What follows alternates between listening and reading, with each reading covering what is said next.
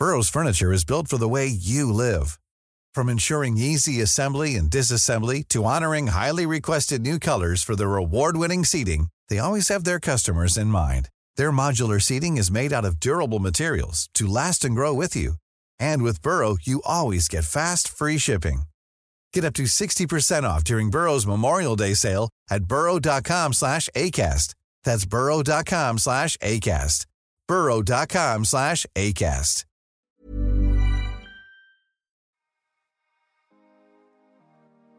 En el episodio de hoy nos va a acompañar María Bayona y María Cuellar de Dos María Psicología. Junto a ellas vamos a hablar de dejar ir, dejar ir relaciones de pareja, de amigos, de familia, dejar ir también emociones, pensamientos, hábitos y todo eso que de pronto nos quita un poquito la paz. Vamos a hablar de cómo es este proceso, cuándo es momento de dejar ir, cómo identifico eso que necesito dejar ir y por qué es importante. Bienvenidos, bienvenidas y bienvenides. Hola Marías, ¿cómo están? ¿Cómo estás, José, Juanjo? Hola. Muy bien, muy bien, muy felices de estar acá. Es nuestro primer podcast. Ya habíamos hecho algún live alguna vez, pero, pero nada, intentando cosas nuevas, dejando ir miedos para arriesgarnos. Me encanta. Bueno, ustedes saben, el podcast se llama Así me siento, así que creo que antes de que empecemos a hablar de todo esto, cuéntenme cómo están, cómo se sienten el día de hoy y cuéntanos un poquito de su proyecto Dos Marías y empezamos ya a hablar de este tema. Yo soy María Cuellar, voy a empezar. Em, pues sí, somos, como tú decías, psicólogas javerianas. Digamos que hablar de especialistas sería darnos un título que siento que no tenemos, pero digamos que sí hemos empezado a hablar desde, desde duelo. Eh, nos, nos gusta mucho, nos gustó mucho el dejar ir desde la pandemia, desde los sentimientos de otra gente. Entonces sí hemos hecho talleres, hablamos del tema, pero ojalá pudiéramos ser especialistas, digamos que sea un futuro próximo. Y como me siento, me siento intrigada, como nerviosa, como que están esperando de mí, pero al mismo tiempo con muchas ganas de hablar. Entonces ahí, ahí estamos con toda. Buenísimo. ¿Y tú, otra Mari? sí, siento que lo de las Marías es confuso. También con toda tranquilidad puedes usar mi, mi apellido. Entonces yo no hay lío con que me digas Bayona. eh, y sí, también soy psicóloga, nos conocimos con María desde la universidad y desde ahí hemos trabajado juntas, eh, compartimos espacios de práctica en la universidad y cuando nos graduamos pues quisimos iniciar este proyecto, un poco viendo las necesidades que surgieron, sobre todo pues en la pandemia y, y luego con, con el paro que hubo en abril del 2021 en Colombia. Entonces, pues eh, a raíz de esas como necesidades sociales que, que vimos y que también nos afectaron personalmente, pues decidimos abrir el espacio Dos Marías. Bueno, no, divino y bienvenidas nuevamente a este espacio. Niñas, la primera pregunta que les tengo y es, ¿cuándo saber que es momento de dejar ir una relación de pareja o una relación de amigos o una relación de familia? ¿No? Porque creo que todas estas adicionalmente cargan mucha responsabilidad en nosotros, les ponemos también muchas expectativas, entonces que hacen obviamente el proceso de dejar ir mucho más difícil.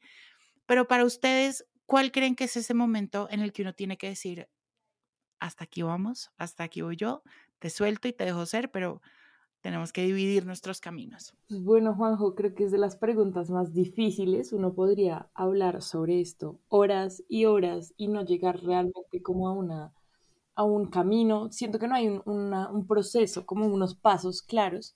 Y de hecho nuestro taller, el, el taller que hicimos sobre dejar ir era un poco eso. ¿Cuál es el primer paso? Como identificar el momento en el que quiero dejar ir algo. Entonces cuando nos preguntas pues sobre cuándo, o sea, cómo sé que debo dejar ir, eh, yo siento y personalmente me ha pasado que es cuando ya me estoy vinculando tanto eh, con algo de forma negativa, es decir, me está haciendo sufrir, me está pesando, me está disminuyendo eh, y eso se está volviendo, digamos, un patrón repetitivo en mi vida, ¿no? Entonces yo ya no puedo salir de, de ese tipo de cosas, como cuando me vinculo con algo y eso me está afectando mi diario vivir. Entonces, el proceso de dejar ir es un poco identificar cuándo estamos haciendo, cuando tenemos una, un vínculo así con algo o alguien para tomar control de cuándo nos conectamos o no con las emociones. Yo siento cuando te escucho, Juanjo, que también es una necesidad muy humana el tener una receta, ¿no? Como el tener un paso a paso y que a uno le digan, ¿no? Como primero esto, segundo esto, luego esto y luego ya va a estar. Siento que es una necesidad muy humana y por eso nosotras nos hemos aproximado a este, no sé, fenómeno de dejar ir desde lo único que es, ¿no? Y desde lo personal e intransferible que es. Em, y estoy de acuerdo con lo que dice María y creo que eh, una vez nosotras incluso hicimos un post de esto y eran estas generalidades, ¿no? Y es, pues tengo que soltar y tengo que dejar ir cuando ya no me está trayendo paz, cuando siento que no estoy avanzando, cuando al conectarme con la situación, con la persona, estoy sufriendo, eh, o cuando ya no hay, digamos, algún sentido de tranquilidad. Y siento que eso se resume un poco en, en mirarse y en decir, bueno, tengo que tomar una pausa y un poco comparar. Tal vez comparar es una herramienta útil ahí, ¿no? Como qué estaba pasando antes y qué está pasando ahora y cómo esas dos cosas eh, me están afectando como mi balance y mi tranquilidad general. Importantísimo. Y me encanta eso que dicen y es, y lo entiendo así también y creo que es algo en lo que podemos hacer énfasis y es que yo creo que el proceso de dejar ir es personal e intransferible. Creo que donde yo identifico que necesito dejar ir a alguien o algo, puede que no sea el mismo de otra persona, ¿no? Entonces yo quería hablar de eso y, y es la siguiente pregunta que, que quería que habláramos los tres y es, ¿por qué es tan difícil dejar ir relaciones de familia. O sea, porque a veces nos cuesta tanto ponerle límite también, porque siento que el dejar ir también es una forma de poner límites eh, a nuestra familia, a nuestros núcleos familiares. Otra pregunta bastante difícil. Nosotras actualmente estamos estudiando en un diplomado sobre intervención familiar sistémica. Em, y digamos que te podría hablar desde muchas perspectivas, pero lo que más me resuena en este momento son los mandatos culturales, ¿no? Estas normas medio invisibles, pero que están ahí por medio de frases, por es que es la familia, la familia de sangre, siempre está contigo. Em, y realmente es muy difícil porque está supuesto en, en la sociedad que si tú naciste dentro de una familia y además lleva tu sangre, pues tienes que aguantártela todo el día.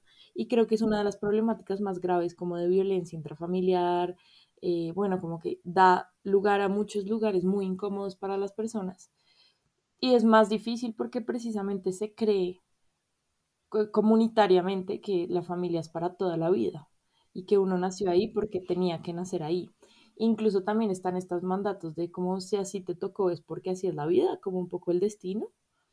Entonces, em, me parece complicado. Mari, si quieres que. Sí, yo quería decir que creo que esa moneda tiene dos caras, ¿no? Porque pues está ese mandato con el que estoy de acuerdo con María y es como una obligación. Creo que eso tiene que ver también con la cultura como occidental en la que estamos inmersos. Pero también está el hecho de que finalmente la familia sí es el primer ente y núcleo socializador de un ser humano, en la mayoría de casos. Puedo hablar del mío, puedo hablar del de María, seguramente el tuyo también, Juanjo. Entonces es, pues, por más de que esos mandatos sean y sean injustos muchas veces, pues no es solo un mandato, también hay un lazo de base, ¿sí? Así ese lazo sea distante, así ese lazo sea conflictivo, así ese lazo sea indeseado, eh, sobre todo en la familia nuclear, es decir, como papás y hermanos, pues es algo que existe, es decir, tú te criaste con ellos la mayor parte de tu vida, has vivido con esas personas y lo traigo porque eso es lo que en mi percepción contribuye a que también sea muy difícil dejar ir y a, como tú decías, Juanjo, poner un límite. Es más difícil poner un límite con un extraño o con una persona con la que no tengas tanto contacto o tanta frecuencia, pero un límite con una persona tan cercana y que esté, digamos, que tenga un rol relevante en tu vida, así tú no lo quieras y no te gustaría que fuera así, pues hace que el proceso sea aún más complejo. Y estaba pensando acá, reflexionando, no desde lo teórico, sino que además un miembro de la familia no solo está vinculado contigo, sino que está vinculado con otras personas que de pronto si quieres. Entonces, muy difícil de verdad uno cortar relación con alguien que alrededor está, sigue conectado con gente que uno quiere y que uno no puede evitar ver o evitar, pues a menos de situaciones muy particulares, pero eh, me parece complicado es dejar de ver a alguien. Es como si a uno, un parche, del parche de amigos, una persona no le cae bien o uno decide dejar de verlos a todos o solo a esa persona, pero igual se la va a encontrar, entonces creo que eso lo hace más difícil y es que hay unos vínculos, hay todo un sistema y uno no, no necesariamente puede dejar todo el sistema familiar solo porque ciertas personas le caen mal. Entonces es aprender a poner límites, ¿no? Entonces, ¿por qué es más difícil? Pues porque se espera de uno muchísimas cosas frente a la relación familiar eh, y hay muchos mandatos eh, pues machistas, eh, heteropatriarcales, o sea, muchas cosas que hacen que uno no pueda tan fácil dejar ir a una persona. Es un poco como de cuando, cuando escucho a María y también creo que es algo que nosotros propusimos mucho en el espacio de dejar ir y es como resignificar este concepto o estas primeras asociaciones que uno tiene con el dejar ir. Cuando yo nos escucho ahorita las tres hablar, es un poco como si fuera cortar de raíz, ¿no?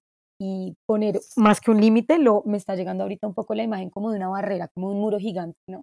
Y siento que em, cuando uno pone un límite tajante y un límite que a veces eh, viene, digamos, desde la seguridad y desde el ponerse a uno primero, también esos límites, pues, están cortando, ¿no? Y para mí eso en, en algún sentido está impidiendo la posibilidad de transformación, ¿no? O sea, ¿qué pasa si yo en vez de cortar de raíz, son solo preguntas que me estoy haciendo, ¿no? Cortar de raíz la relación con este miembro de familia que no me interesa, puedo transmutarla a algo que también me traiga tranquilidad.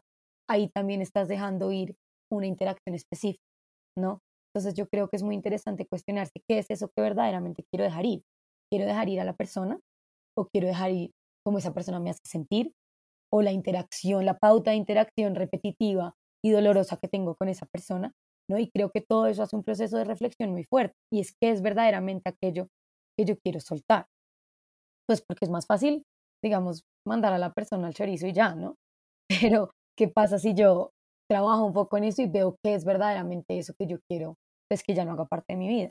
Mari, me encanta eso que dices, se conecta mucho con lo que quería hablar ahorita, y era que siento que también el tema de dejar ir X o Y, tenemos la idea de que es algo súper traumático y que es algo lleno de enojo, rabia, discusiones, o sea, que es algo súper traumático. Pero quería preguntarles eso, ¿por qué a veces se nos dificulta tanto dejar ir por completo, parcial o como queramos dejar ir, desde el amor, desde la gratitud? que es algo que yo venía trabajando un montón, ¿no? Porque yo antes, o sea, yo era, o sea, como en el juego del calamar, yo era jugador 300 y pico, chao de mi vida y adiós, o sea, era adiós totalmente y lo borraba 100% de mi vida. Y de un tiempo para acá me di cuenta que, bueno, voy a seguir dejando gente por ahí en el camino porque es la naturaleza y pues así pasa, pero de un tiempo para acá decidí empezar también a honrar un poco como ese tránsito de esas personas por la vida, porque yo pues pienso, no sé ustedes, pero que todas las personas que están en nuestra vida influyen y nos dejan algo y vienen para, para enseñarnos algo o para aprender de nosotros, etc. Así que, ¿por qué? Porque es tan difícil a veces terminar esta, una relación, dejar ir desde el amor y se nos hace mucho más fácil hacerlo en el enojo y a los putazos, pues. Creo que usualmente estamos asociados con que algo es bueno o malo Em, y entonces es mucho más fácil dejar ir desde la rabia porque uno corta toda relación y porque uno mm, tiene razones negativas y como de peso para decir y justificar como en su propio ego como el hecho de su decisión, ¿no? Entonces uno es como, y te dejé ir porque tú me hiciste daño, porque esto no me sentaba bien, porque tú eras el culpable, ¿no? Entonces eso también echa la culpa al otro y es mucho más fácil para uno tomar una decisión y dejar ir. Em, pero pues personalmente también me he enfrentado a esta situación de yo te quiero en esta, o sea, te quiero, te quiero tanto que me estás haciendo mal, pero te quiero igual y sé que también dejarte ir me va a hacer mal, pero aún así elijo el camino del amor propio, que creo que es la diferencia, como desde el amor personal y como desde saber que me quiero y me cuido a mí misma. Em, y te dejo ir, así sepa que me vaya a doler y siento que ese, ese lugar es un poquito más valiente que es del resentimiento, eh, pero también es válido hacerlo desde el resentimiento. Creo que todo el mundo coge desde donde puede para poder tramitar la pérdida, porque dejar ir es un proceso de tramitar o trabajar esos sentimientos negativos que están asociados a una pérdida. Y también se le hace duelo, no sí, crean. Total. No, totalmente. O sea, ahí yo diría, por ejemplo, los duelos de las amistades, las tusas de la amistad, son de las cosas más difíciles que yo he tenido que enfrentar en mi vida.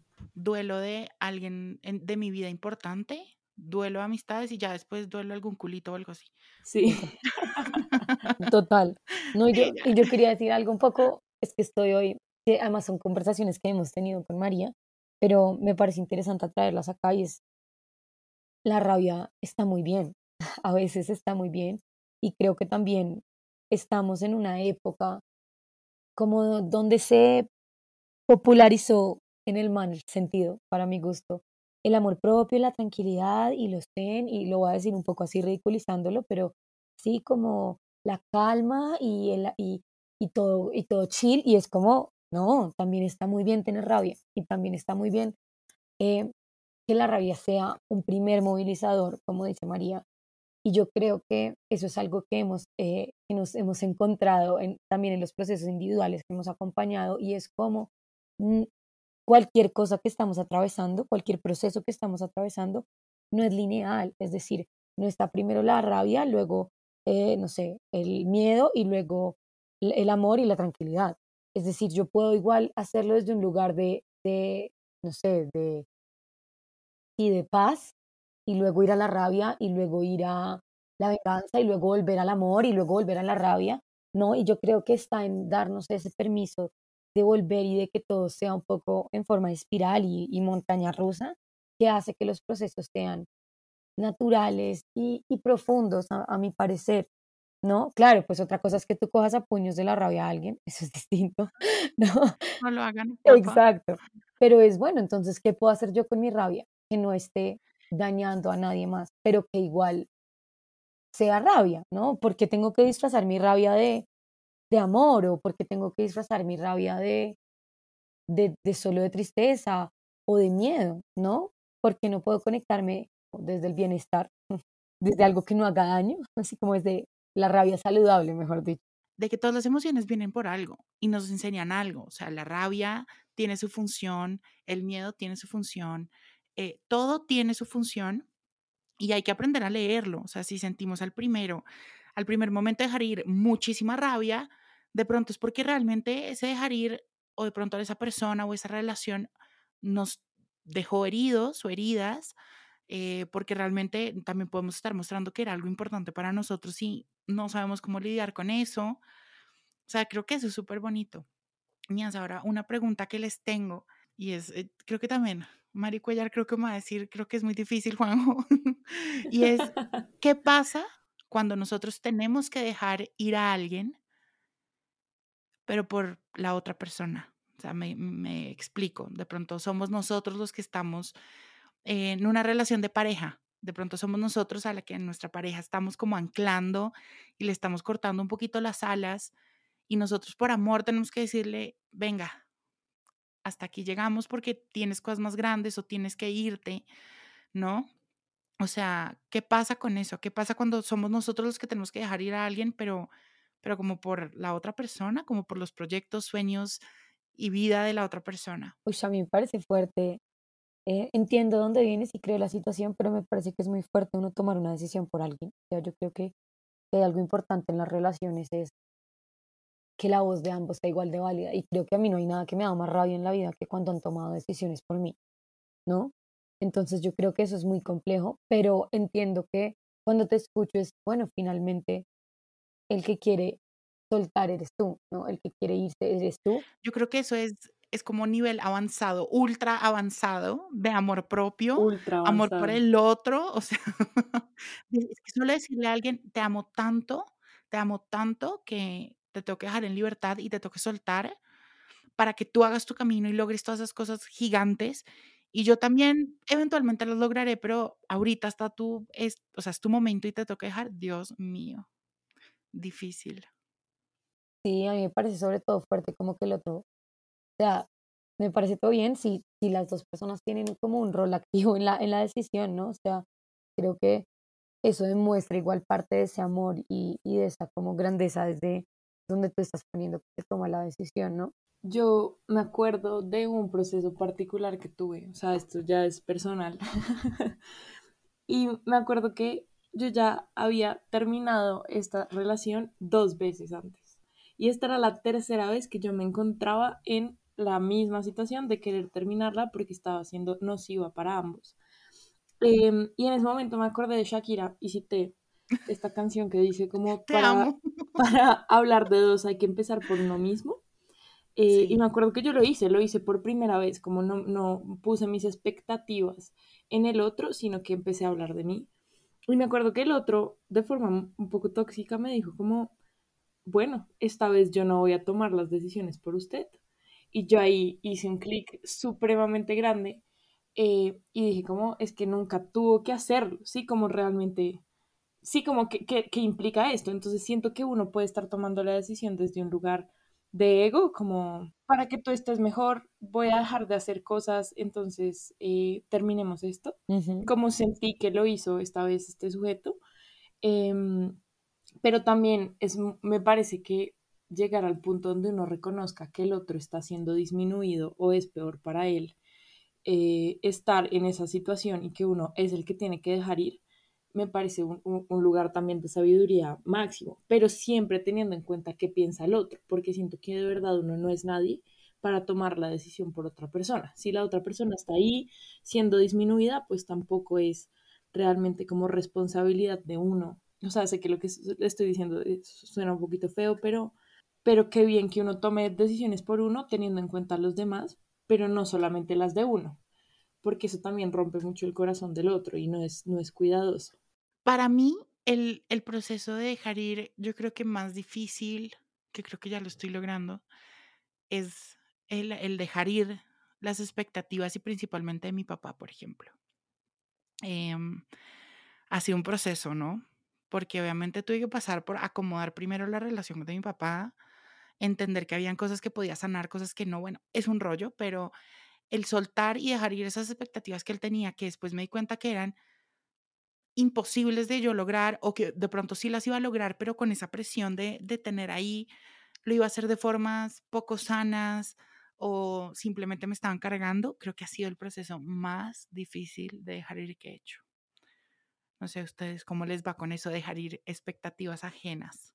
Me parece súper lindo lo que acabas de tocar y que la verdad venía pensándolo porque este, hoy vi una, como una caricatura de una escritora psicóloga, como una ilustradora y psicóloga que sigo en Instagram, que se llama Guada Scribbles o algo así, pues no sé cómo se ponga. Y precisamente pintaba, o sea, pintaba el resentimiento como una piedra gigante y hablaba que el resentimiento, las expectativas son como resentimiento anticipado, es lo que dice ella. Eh, y me parece súper interesante porque las expectativas realmente son sumamente atadas a uno como persona, ¿no? Es, es, lo que uno quiere y lo que uno espera de los otros y que generan a futuro, pues esto es lo que dice la caricatura, resentimiento porque no se cumplió lo que uno quería. Pero finalmente, ¿quién es uno para pedirle al otro que sea como quiere ser, ¿sí? Entonces, creo que cuando uno pasa, cuando uno tiene unos procesos de, de reflexión y de estar consciente de uno mismo, uno puede soltar expectativas frente a los demás, incluso expectativas propias que llegaron por voces de otras personas a uno mismo. Y cuando uno logra eso, puede empezar a identificar qué es lo que quiero dejar ir de, de estas situaciones, incluso vivir pesa menos. Es que las expectativas hacen que uno cargue con un montón de cosas que ni siquiera sabe si van a pasar. Yo me di cuenta de eso, Mari. O sea, cuando yo logré soltar eso, y no solo las expectativas, por ejemplo, a mi papá lo puse porque era como el ejemplo más claro que tenía, pero en general, porque creo que crecí en un ambiente donde se me pusieron muchas expectativas en todo, y cuando logré soltarlas y decir, ay, voy a seguir mis propias expectativas, o sea, ya las mías son un peso bien grande, como para yo tener también esa presión de sentir las de los demás. Y lo que tú decías es 100% eh, válido y lo quiero resaltar y es, en verdad es muy violento exigirle a la otra persona que sea como uno quiere y ponerle uno esos objetivos como si uno estuviera pues en una empresa. No, mi amor, así no sirve la vida. Sí, y yo también cuando, o sea, al escucharla siento que vuelvo y digo, ¿no? Entonces, ¿qué es lo que tengo que soltar? Porque las expectativas de tu papá pues eran de tu papá, ¿no? Pero uno cree que le van a tocar no propias, ¿no? Que se volvieron tuyas. Y, creo que ahí, y, puedo sonar súper repetitiva, pero es, bueno, ¿qué es lo que yo tengo que soltar de ahí? No sé, la rabia que me da que mi papá me ponga expectativas, o no sé, voy a hablar de mí, no sé, la rabia que me da que, va a inventar, mi hermana me ponga una expectativa, eh, la, no sé, la tristeza, el miedo que me da, la frustración que me genera, pero la expectativa no es mía, ¿no?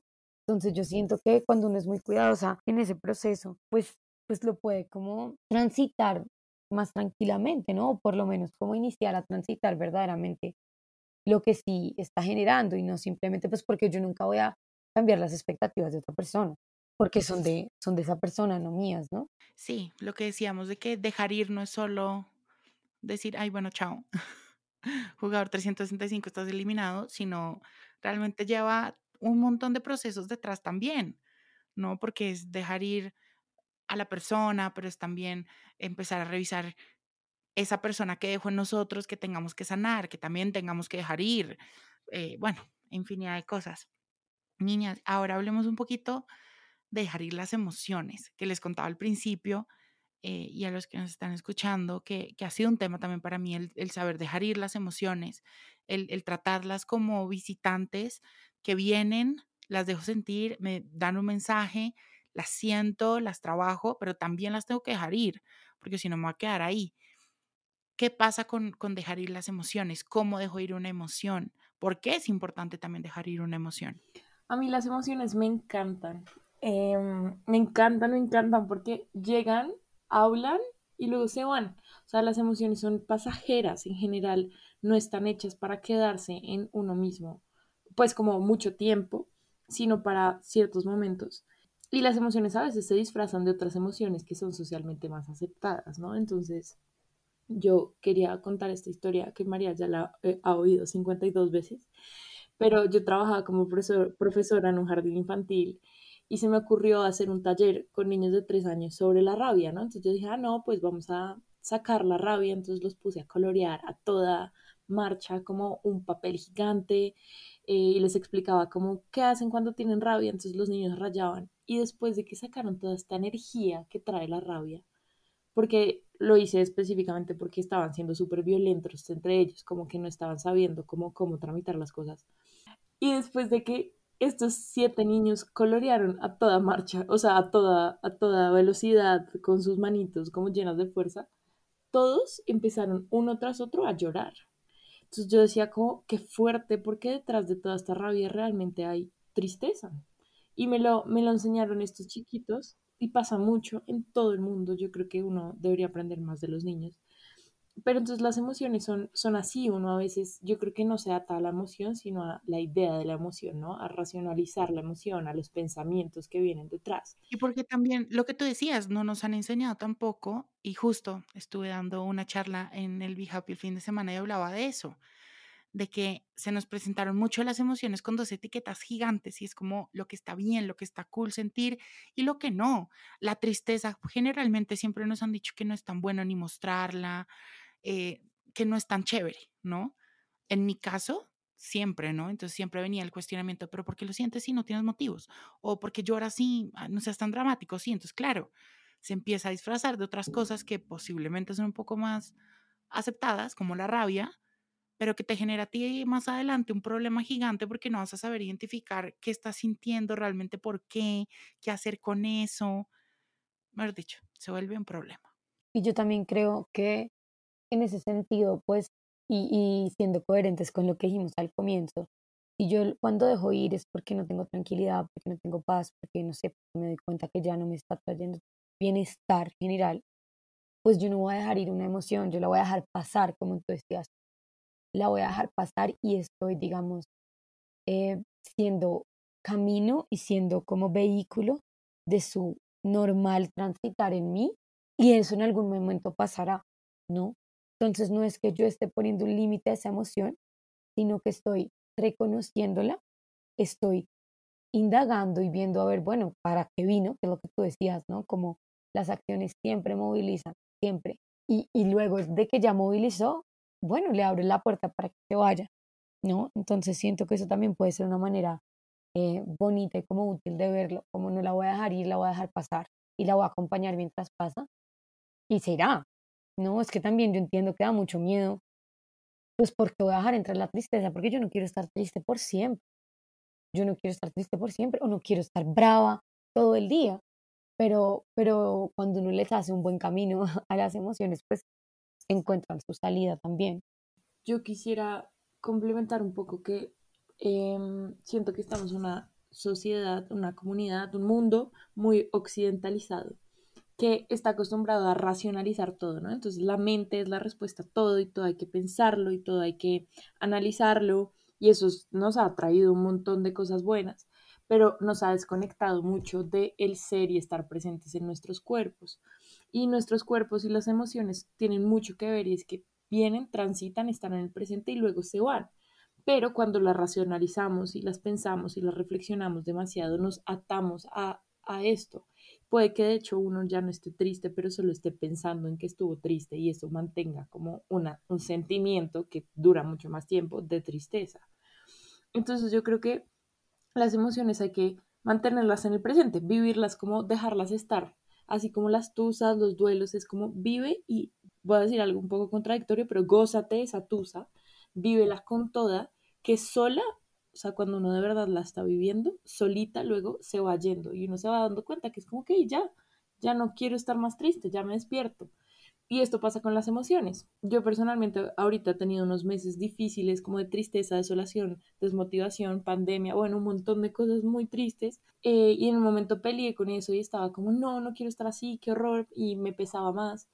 Pero digamos, hoy vi un avance en mí y es que hoy quise dormir mucho.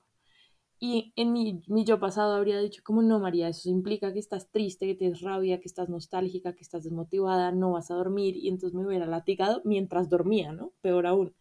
Y hoy dije, como no? Si mi cuerpo necesita descansar y puedo hacerlo, pues lo voy a hacer. Y lo acepté y entonces ya cuando ya me tenía que despertar dije como listo, ya estuvo bien, ya, ya puedo salir de esto a hacer otras cosas. Entonces es eso, es vivir las emociones en el presente, dejarlas pasar y no atarse a ellas como con los pensamientos. Y yo creo que vivirlas, que es lo que yo siempre he dicho en todo, en mi Instagram, en el newsletter, en el podcast, en todo. Y es eso, que hay que dejarlas llegar, hay que dejarlas sentir, porque, por ejemplo, a mí algo que me pasaba era que yo inmediatamente llegaba una emoción que, que no, que no me permitía sentir, que no sabía además ni siquiera cómo sentirla ni nada, pues no, la reprimía y la cortaba de una. Y cuando en el futuro volvía esa emoción, por X o Y, venía muchísimo más fuerte y era como una ola, ¿no? Eh, que no sabía ni siquiera cómo surfear y claramente no sabía cómo manejarla, entonces siempre que volvía, volvía muchísimo más fuerte, muchísimo más grande, hasta que pues la ola se volvió un tsunami y hasta ahí llegamos. Entonces yo creo que eso es súper importante. Niñas, y ya para ir cerrando un poco, ¿Ustedes creen que dejar ir es igual a olvidar, a resignarme, a darme por vencido, por vencida? Para ustedes dejar ir es, es que, ¿cómo, ¿cómo describirían el dejar ir? Pues Juanjo, para mí dejar ir es resignificar un proceso, un momento o situación que me estaba pesando y me estaba quitando más energía eh, de la que yo de verdad quería darle eh, y resignificarla. Entonces, encontrarle un nuevo significado que me ayude a seguir adelante. Sí, yo me, me conecto mucho con lo que dice María y creo que es eso, es desde donde me quiero conectar con la persona, ese sentimiento, ese lugar, lo que sea, desde donde me quiero conectar, es un lugar distinto desde el que me estoy conectando ahorita para estar tranquila, para estar tranquila o para empezar el proceso de estar tranquila. Y yo creo que eso es. Y, si eso implica cortar de raíz, pues implica cortar de raíz, pero ¿de qué manera, no? Y desde dónde lo voy a hacer. O si eso implica que si va a estar presente en mi vida, pues bueno, ¿cuáles son los límites que yo le voy a poner a eso? Y, y creo, que, creo que es eso, ¿no? Es, es desde donde me quiero conectar yo con, con esas cosas que me di cuenta que no estoy tan como que sean parte de mi vida. De hecho, me estoy acordando mucho del taller que hicimos. Nuestro taller estaba hecho con unas herramientas como arte terapéuticas, entonces la idea era transformar algo eh, como un objeto. Pues no quiero darles muchos spoilers porque súper chévere si quieren volvemos a hacer uno y, y, lo, y lo patrocinamos. Pero bueno, pero el punto es resignificar, cambiar, como yo activamente y de forma consciente tomar algo que me está pesando, me está frustrando, me está haciendo mal y transformarlo en algo que ya no. Y transformarlo puede ser destruirlo, volverlo pedacitos, pintarlo, agregarle cosas, lo que uno quiera, como en su proceso creativo, pero es tomarlo de forma consciente, que creo que esa es la diferencia entre ignorar, es mandarlo, o sea, ignorar sería mandarlo a, un, a donde sea y ya, y olvidarlo y tratar de no hacer nada de forma pasiva. Pero dejar ir en un proceso más sano, siento que tiene que ser de forma activa. Divino. Y creo que cuando empezamos a vivir más presentes y conscientes de nosotros, de nuestro caminar, de quienes pasan por nuestra vida, las emociones, etcétera, creo que el dejar ir se resignifica mucho como estábamos hablando y, ya no es solo dejar ir y así como les, les decía en la pregunta, no es, pues, no es olvidar, ¿no? No es simplemente tachar del, del mapa y ya, sino que creo que cuando somos más conscientes de nuestra vida, empezamos como a hacer este ejercicio que yo les contaba que ahora hago yo cuando tengo que dejar ir algo. Y es, bueno, dejo ir esta relación, dejo ir esta persona o esta emoción, pero ¿qué vino a dejarme, a enseñarme, a mostrarme? ¿Qué enseñanzas dejó? Y les cuento, yo tuve que dejar ir hace unos años una relación de amistad con unas personas que yo amaba y amo, al, a hoy amo. La tuvimos que dejar por distintos motivos X, por la razón que haya tenido que ser, y durante mucho tiempo estuve estancado mucho como en ese dolor, ¿no? Y cuando empecé a ver y dije, bueno, de pronto nuestro ciclo se acabó, hasta ahí va nuestra historia, pero cuando empecé como a resignificar esa, esa ida de estas personas y empecé a quedarme con lo, que me, con lo que me enseñaron, con lo que aprendí de, pues, de estas personas, etcétera, el dolor también empezó a bajar y empecé a vivir mucho más pleno. No voy a decir que feliz, pero ayuda. Yo siento que, y es algo que surgió mucho en el taller, y es, nosotros no vamos a dejar ir acá, ¿no? Y no estamos dejando ir ya, sino estamos empezando el proceso. Y yo siento que la gente subestima esto, ¿no? Y a veces lo subestimamos, y es, ¿qué pasa cuando uno de verdad empieza como con el pie derecho y por donde es? fluyen las cosas y creo que eso lo acabo de escuchar mucho en tu, en, tu historia. No, y, justo hablábamos en otro episodio con mi mejor amiga que nos contaba la historia del duelo, porque pues también no podemos hablar de dejar ir, sino hablar de, de los duelos. Em, y hablábamos que el tema del duelo o este dolor o todas estas emociones que trae el dejar, pues el, hacerle duelo a la pérdida de una persona, creo que cambia el tema y uno empieza como a saber que uno ya está cerrando un poco ese capítulo del duelo, cuando empezamos como a ver todo desde, desde otro lado, ¿no? Dejamos el dolor, dejamos como esa rabia, porque muchas veces trae rabia, y empezamos a ver y a recordar a esta persona desde el amor, desde la gratitud, desde las enseñanzas. Sí, como que cambia, cambia un poco, y eso me encanta. Hay un ejercicio súper lindo que a mí personalmente me enseñó mi psicóloga, que yo le dije, no, es que estoy cerrando ciclos, no sé qué, y me, me puso a, hacer esto y me dijo, mira, quiero que las personas con las que supuestamente estás cerrando ciclos, escojas tres cosas por las cuales agradecerles. Y yo ahí me quedé fría y dije como, ¿qué hago si yo estaba un poco cerrando desde el, bueno, ya te olvidé, gracias por tanto, fue tu culpa, tú fuiste el tóxico, bueno, no sé, les echaba muchas culpas, de hecho con esto del resentimiento, y cuando yo hice el ejercicio de agradecerles por algo, fue mucho más lindo, fue un adiós mucho más genuino y más consciente de que no solamente podemos decir adiós desde la rabia desde la tristeza y que es un cierre incómodo, sino fue uno desde el reconocimiento, como este ojo no, no sé si lo saben. Es un ejercicio que básicamente te, te invita a decir te amo por, gracias por, perdón por y mm, lo siento por. Y para mí ha sido, digamos, una herramienta súper clave al decir adiós em, a lo que sea. O sea, a, mi abuela que tenía una relación divina con ella y, se murió, a este eh, culito tóxico que tuve, eh, no sé, a todo, porque implica reconocer que sí nos dejó esa persona. Y no es como el cliché de todo tiene su lado bueno, sino que sí, todos tienen su lado bueno. Em, y cuando uno agradece, puede dejar ir más fácil porque reconoce que dejó la persona en uno y no solo se va con la rabia y como el rencor. O sea, yo creo que eso es ver y hacerle justicia a la complejidad de las relaciones. Ya creo que no hay nada más dañino que simplificar una relación a una sola cosa. Es válido que yo ahorita me quiera enfocar en una, pero yo no puedo negar que existen muchas más facetas a esa relación porque existen muchas más facetas a esa persona, ¿no? una persona es mucho más que solo una cosa que yo quiero ver en un momento. Y creo que eso está bien. Y está bien decir también, bueno, yo con qué me quedo pero en ese proceso sí me parece que es muy valioso reconocer todas esas como variables que existen y que hacen parte de. Bueno, no, me encantó. Creo que de este episodio nos podemos ir con que el primer paso para, para saber dejar ir es identificar qué, por qué, y también repensar mucho eso que vamos a dejar ir, que nos ha dejado, para que precisamente el, el proceso sea mucho más bonito, podemos decirlo así. Niñas, gracias, gracias por acompañarme en este episodio. Me encantó hablar con ustedes. Gracias por los, las herramientas, los tips, las historias sobre dejar ir. En verdad que me voy pensando un montón de cosas y, y bueno, solo les mando un abrazo enorme. No, muchas gracias, Juanjo. Qué chévere, qué chévere venir a esto. Yo siento que María y yo disfrutamos mucho como solo hablando de estas cosas, porque uno cada vez en cada conversación como que descubre nuevas cosas. Entonces, nada, qué chévere y también un abrazo para ti.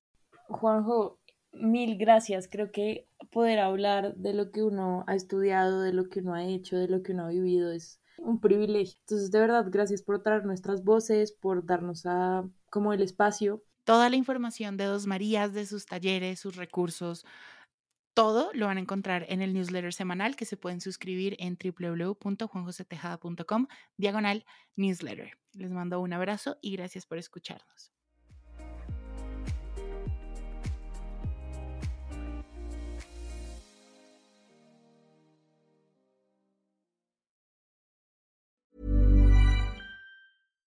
If you're looking for plump lips that last, you need to know about Juvederm lip fillers. With Juvederm Volbella XC and Juvederm Ultra XC, your lip look, whether it's subtle or bold, can last up to one full year with optimal treatment and no additional maintenance. Find a licensed specialist and see if it's right for you at juvederm.com today. That's J U V E D E R M.com. Add fullness to lips in adults over 21 with Juvederm Volbella XC or Juvederm Ultra XC. Do not use if you have severe allergies or a history of severe allergic reactions, or if you're allergic to lidocaine or the proteins used in Juvederm. Tell your doctor if you have a history of scarring or taking medicines that decrease the body's immune response or that can prolong bleeding. Common side effects include injection site redness, swelling, pain, tenderness, firmness, lumps, bumps, bruising, discoloration, or itching. As with all fillers, there's a rare risk of unintentional injection into a blood vessel, which can cause vision abnormalities, blindness, stroke, temporary scabs, or scarring. For full important safety information, visit juvederm.com.